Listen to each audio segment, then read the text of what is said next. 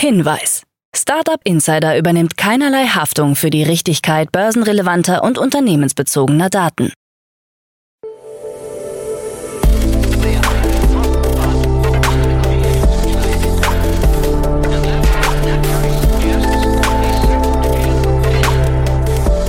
Startup Insider Daily. Morgen Update. Einen wunderschönen guten Morgen und herzlich willkommen zu Startup Insider Daily in der Morgenausgabe am Donnerstag, den 15. Juni 2023. Ich bin Kira Burs und ich freue mich mit euch in den Donnerstag zu starten und das sind die News des Tages. Investitionen in erneuerbare Energien. 22 Millionen Euro für Thinksurance. Mistral AI erhält 105 Millionen Euro und Flaschenpostumsatz deutlich gestiegen. Tagesprogramm. Habt ihr das mitbekommen? Wir haben einen Newsletter und zwar den Weekly Newsletter. Dort werden alle wichtigen News der letzten sieben Tage zusammengefasst. Der Newsletter wird momentan über LinkedIn ausgespielt, also schaut da gerne mal vorbei und abonniert den Newsletter, um jeden Freitagnachmittag komplett up to date mit den Startup und Tech News der Woche zu sein. Bevor wir aber näher auf die Themen eingehen, lasst uns kurz einen Blick auf das heutige Tagesprogramm werfen. Nach dieser Morgenausgabe geht's weiter mit Investments und Exits, wo wir Stefan Jacquemot von TS Ventures als Experten zu Gast haben und er das Pitch Battle bei der Hinterland of Things Konferenz in Bielefeld bespricht. Um 13 Uhr geht's weiter mit einem Interview mit Andreas Schwarzenbrunner, Partner von Speed Invest und um 16 Uhr geht's weiter mit einem Interview von der Hinterland of Things Konferenz mit Dominik Groß und Simon Brackhage, zwei wichtige Persönlichkeiten hinter der Veranstaltung. Dazu aber später mehr nach den Nachrichten gelesen von Anna Dresse. Startup Insider Daily. Nachrichten. Investitionen in erneuerbare Energien. Deutschland hat China überholt und ist nun das weltweit zweitattraktivste Land für Investitionen in erneuerbare Energien. Das geht aus dem aktuellen Renewable Energy Country Attractiveness Index der Wirtschaftsprüfungsgesellschaft EY hervor. Deutschland habe seine Bemühungen verstärkt, unabhängiger von russischen Gaslieferungen zu werden, insbesondere wegen des Krieges in der Ukraine und der Abschaltung der Kernkraftwerke ISA 2, Emsland und Neckar-Westheim im April 2023. Die Bundesrepublik strebe außerdem an, die Abhängigkeit von fossilen Energieträgern insgesamt zu verringern. Die Bundesregierung plant, dass der Energiemix bis 2030 zu 80 Prozent aus erneuerbaren Energien bestehen soll. Vor dem endgültigen Umstieg auf erneuerbare Energien dürfte es laut EY-Bericht jedoch vorübergehend zu einem verstärkten Einsatz von Kohle kommen, um die Auswirkungen von Unterbrechungen in der Stromversorgung zu minimieren. An der Spitze des Rankings stehen wie im Vorjahr die USA. Dies sei unter anderem auf die Verabschiedung des Inflation Reduction Act im vergangenen Jahr zurückzuführen. 22 Millionen Euro für Thinksurance. Thinksurance mit Sitz in Frankfurt hat bei einer Finanzierungsrunde 22 Millionen Euro erhalten. Das Insurtech-Unternehmen, das sich auf digitale Versicherungsberatung für Gewerbe- und Industriekunden spezialisiert, erhielt Unterstützung von Viewpoint Ventures, MTech Capital sowie vom Risikokapitalfonds Segenia Capital. Die bestehenden Investoren Aid Road Ventures und Columbia Lake Partners beteiligten sich ebenfalls an der Runde. Die 2015 gegründete Plattform des Unternehmens ermöglicht es Versicherungsvertreibern, Beratungsgespräche und Policenprozesse vollständig zu digitalisieren. Unsere Vision besteht darin, Makler und Versicherer in die Lage zu versetzen, sich auf das zu konzentrieren, was sie am besten können, anstatt sich mit zeitraubender Arbeit zu beschäftigen, so Florian Brokamp, CEO und Mitgründer von Thinksurance. Mistral AI erhält 105 Millionen Euro. Bei Europas größter Seed-Runde hat das in Paris ansässige Startup Mistral AI 105 Millionen Euro erhalten. Lightspeed Venture Partners hat die Runde angeführt. Es beteiligten sich auch JCD So Holding, Mosha Ventures, La Familia, Headline, Exa Ventures, Sofina, First Minute Capital und Local Globe. Neben privaten Investoren wie den französischen Milliardären Rodolphe Sade und Xavier Niel sowie dem ehemaligen Google-CEO Eric Schmidt. Mistral AI wurde erst vor wenigen Wochen von einem KI-Forscher-Trio gegründet. Arthur Mensch, CEO des Unternehmens, war früher bei DeepMind von Google beschäftigt. Seine Mitbegründer Timothy Lacroix und Guillaume Lamplay arbeiteten zuvor bei Meta. Ziel von Mistral AI ist es, Anfang 2024 ein großes Sprachmodell auf den Markt zu bringen, das dem ChatGPT-System von OpenAI ähnelt. Flaschenpostumsatz deutlich gestiegen. Der Umsatz des zur Oetker-Gruppe gehörenden Getränkelieferdienstes Flaschenpost ist nach inoffiziellen Berechnungen im Jahr 2022 auf insgesamt 400 bis 450 Millionen Euro gestiegen. Im Jahr zuvor sollen es rund 300 Millionen Euro gewesen sein.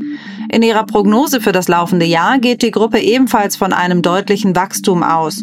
Konkrete Geschäftszahlen für Flaschenpost hat Oetker selbst bislang nicht vorgelegt. Im Geschäftsbericht der Gruppe heißt es aber, die Unternehmensgruppe transformiert sich erfolgreich vom Getränke-Sofortlieferanten zum Online-Supermarkt und konnte infolgedessen im Umsatz erheblich zulegen. Keine EU-Freigabe für Google Bart.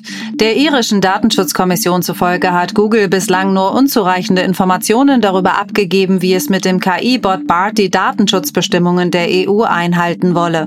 Deshalb soll der Konzern gezwungen worden sein, die Einführung in der EU zu verschieben.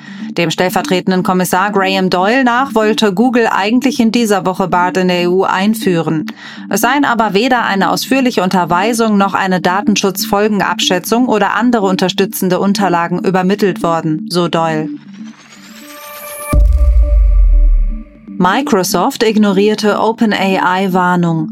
ChatGPT-Anbieter OpenAI hat Microsoft gewarnt, die Veröffentlichung seines Bing-Chatbots nicht zu überstürzen, da zu diesem Zeitpunkt noch nicht alle Probleme des Textbots gelöst waren.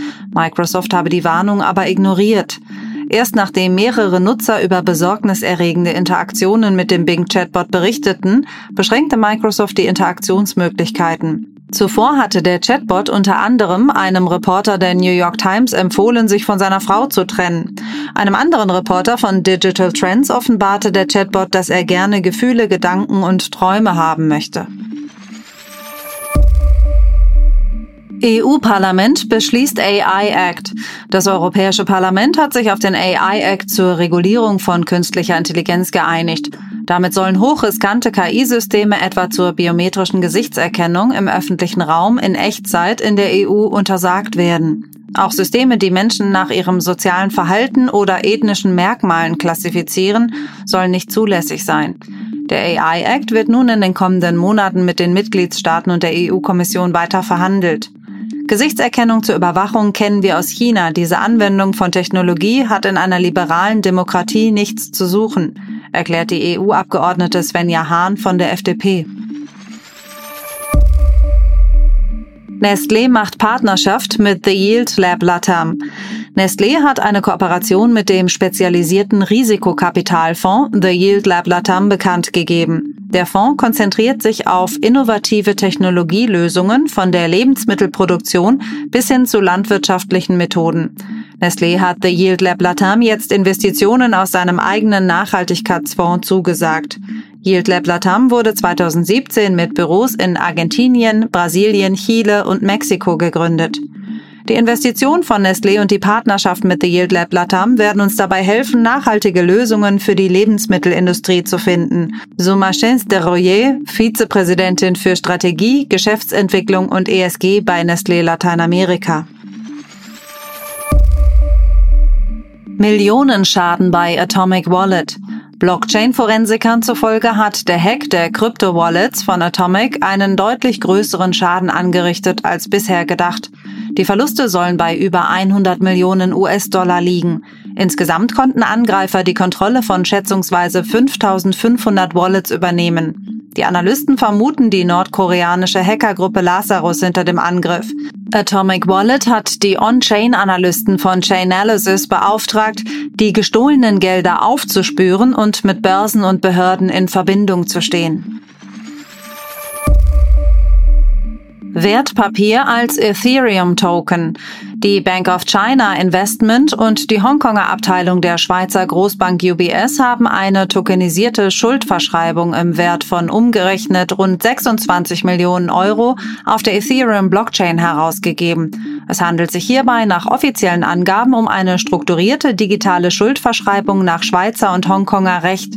Bereits im vergangenen Jahr hatte die UBS eine Anleihe im Umfang von 50 Millionen US-Dollar auf einer geschlossenen Version von Ethereum herausgegeben. Ying Wang, Vizechefin der BOCI, sieht die beiden Unternehmen damit an der Speerspitze des Fortschritts im digitalen Finanzwesen. Sequoia Indien mit Weg frei für US-Geschäfte.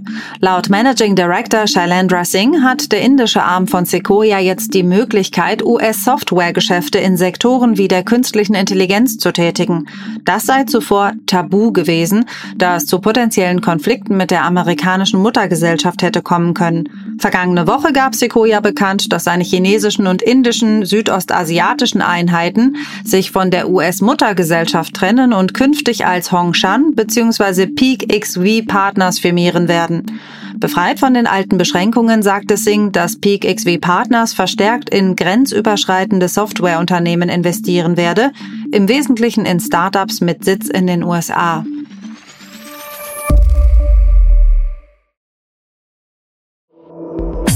Insider Daily. Kurznachrichten. Im Rahmen einer Finanzierungsrunde hat das Münchner Robotik-Startup Angsa Robotics eine Summe von 2,5 Millionen Euro eingeworben. Als alleiniger Investor trat die Husqvarna Group auf. Die Angsa Robotics Gründer Filippo Rabast, Karl Schulz, Bilal Tarik und Lukas Wiesmeier entwickeln KI-adaptive Roboter für die Abfallsammlung in Grünanlagen, die autonom navigieren und Hindernisse überwinden können. Das Düsseldorfer Life Science Startup DNTox hat eine Seed-Finanzierung in Höhe von 1,4 Millionen Euro erhalten.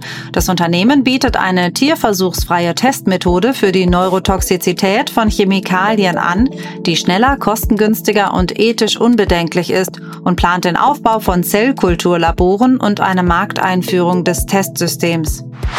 Frankreich versucht Elon Musk davon zu überzeugen, eine Tesla-Fabrik im Land zu bauen, während es gleichzeitig damit droht, Twitter im eigenen Land zu verbieten.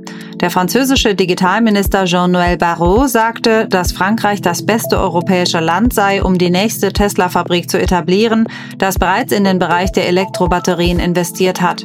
Gleichzeitig drohte Barrot damit, dass Musk Twitter-Account in der EU verboten werden könnte, wenn er nicht den bevorstehenden Regelungen des Digital Services Act entspricht. SpaceX hat erfolgreich die 200. Landung einer Falcon 9 Rakete durchgeführt und bestätigt damit erneut den Nutzen seines wiederverwendbaren Raumfahrtsystems. Die wiederverwendbaren Raketenbooster ermöglichen günstigere und häufigere Raketenstarts, da die Trägerraketen nach der Landung überholt und erneut verwendet werden können. Das waren die Startup Insider Daily Nachrichten von Donnerstag, dem 15. Juni 2023. Startup Insider Daily Nachrichten. Die tägliche Auswahl an Neuigkeiten aus der Technologie- und Startup-Szene. Das waren die Nachrichten des Tages, moderiert von Anna. Vielen Dank und jetzt zu unserem Tagesprogramm für heute. In der nächsten Folge kommt wie immer die Rubrik Investments und Exits. Dort begrüßen wir heute Stefan Jacquemot, Investmentpartner bei TS Ventures. Stefan und Jan sprechen heute live von der Hinterland of Things über fünf Startups, die sich bei dem Startup Insider Pitch Battle vorgestellt haben. Wenn ihr wissen möchtet, welche Startups das waren und wie die beiden die Marktlage einschätzen, dann schaltet auf jeden Fall in die Podcast-Folge nach dieser Folge ein. In der Mittagsfolge sprechen wir heute mit Andreas Schwarzenbrunner, Partner von Speed Invest. In der Nachmittagsfolge sind wir auf der Hinterland of Things Konferenz für Startups und sprechen mit Dominik Groß und Simon Brackhage, zwei wichtige Persönlichkeiten hinter der Veranstaltung. Gemeinsam erkunden wir das Motto der Veranstaltung Entrepreneurship als Motor für weltweite Veränderung und erfahren, wie sie den Einfluss von Unternehmertum auf die Welt einschätzen. Außerdem sprechen wir über die Konferenz allgemein, also unbedingt um 16 Uhr reinhören, war eine richtig coole Konferenz. Dir fällt es schwer, den Überblick bei den ganzen Krypto- und Web3 News zu behalten. Wir fassen alles für dich zusammen. Mehr dazu unter startupinsider.de slash newsletter. Da könnt ihr euch für den Newsletter anmelden und für alle anderen Newsletter, die wir so für euch bereitstellen. Das war es jetzt auch schon von mir, Kira Burs. Ich wünsche euch einen schönen Start in den Tag und wir hören uns bald wieder. Macht's gut.